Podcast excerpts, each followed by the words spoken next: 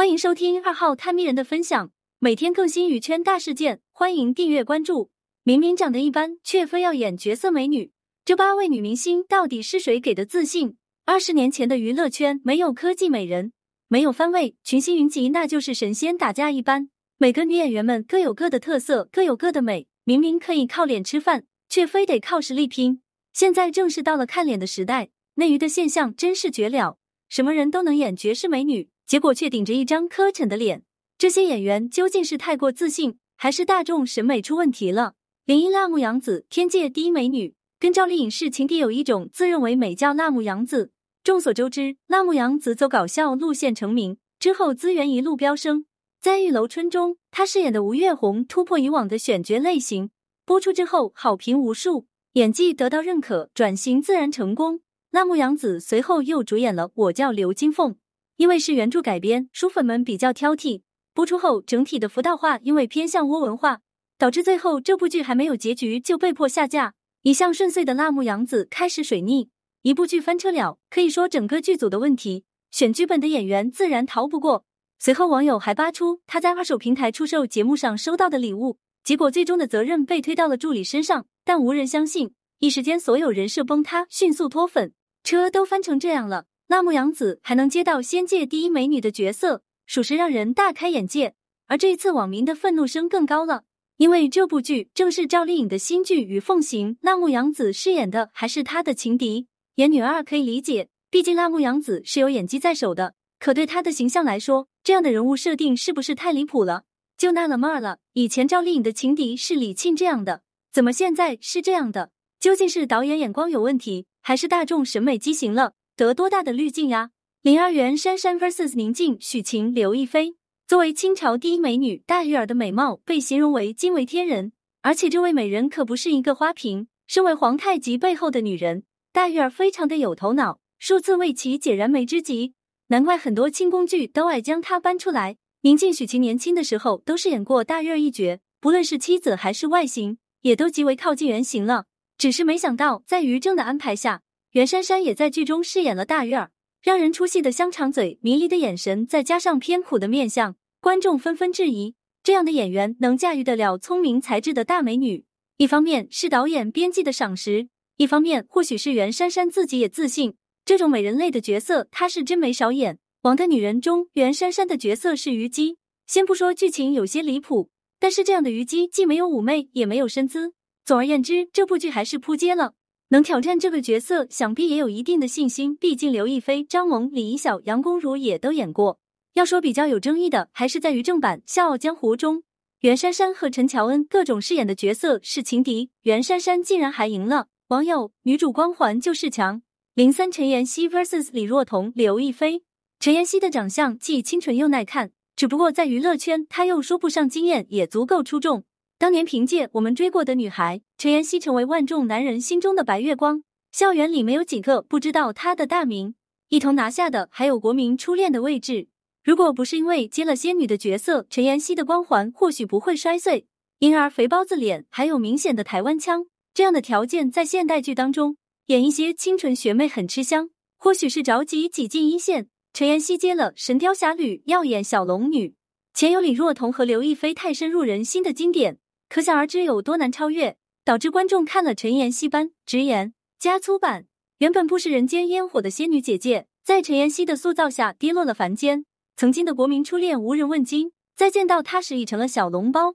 零四吴承君 vs 蒋勤勤江祖平，吴承君的大名想必大家都非常陌生，但说起他的经典角色，就能勾起一丝回忆。他就是《风云雄霸天下》中的孔慈。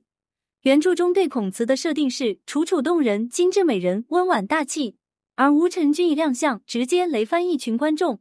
不至于说人丑，就是和书中形容的相差甚远，就连精致都达不到。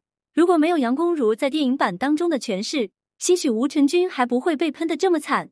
这些都放下不说，再来看看给他做配的女演员：蒋勤勤、江祖平，哪一个在形象上都碾压女主？连造型师都没有扬长避短，各种凌乱的发型、雷人发饰，真是得多不顾观众的死活啊！剧中的人物关系还是孔慈一己之力迷倒三位男主，这难道就是传说中的女主效应？零五杨君君三十九岁演十八，看着像六十。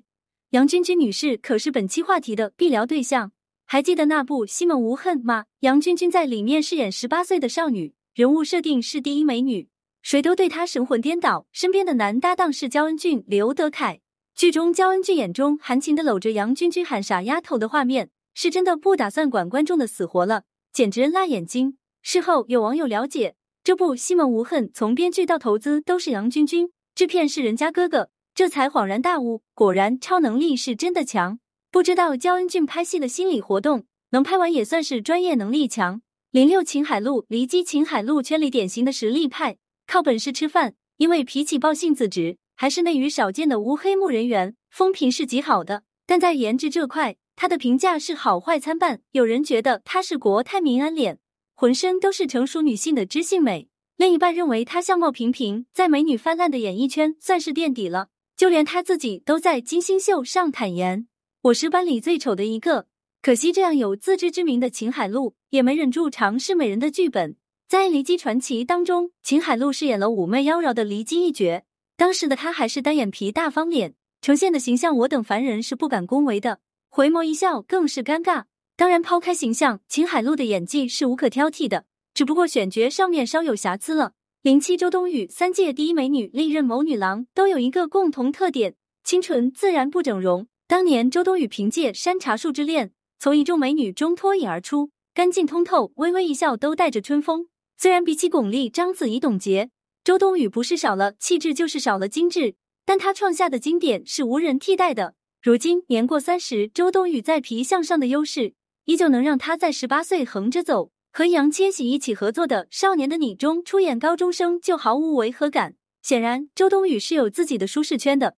大概有实力的都喜欢挑战吧。她也接了一部仙侠剧，还是仙界第一美人。这部剧一下让周冬雨的优势成了短板，演技浮夸、五官乱飞的表演让观众目瞪口呆。三料影后也有翻车的时候。其次，周冬雨演的是大美女，但穿在被人身上仙气飘飘的白衣，到了她这里就成了偷穿大人衣服的感觉。等到张嘉倪一出场，谁是女主傻傻分不清楚。至于三届美女零八王珞丹，先不说别的，就这张图，长发披肩，妆容干净，又酷又飒。你说王珞丹美不美？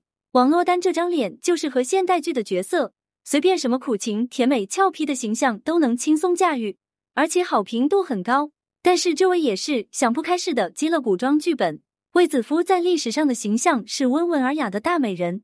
这确实也符合王珞丹的气场，只可惜服道画上实在一言难尽。这种中分的长发非常能突出人物的娇柔，但是套在王珞丹的头上不仅显得土气，还盖住了她自己的灵气。总而言之，就是不伦不类。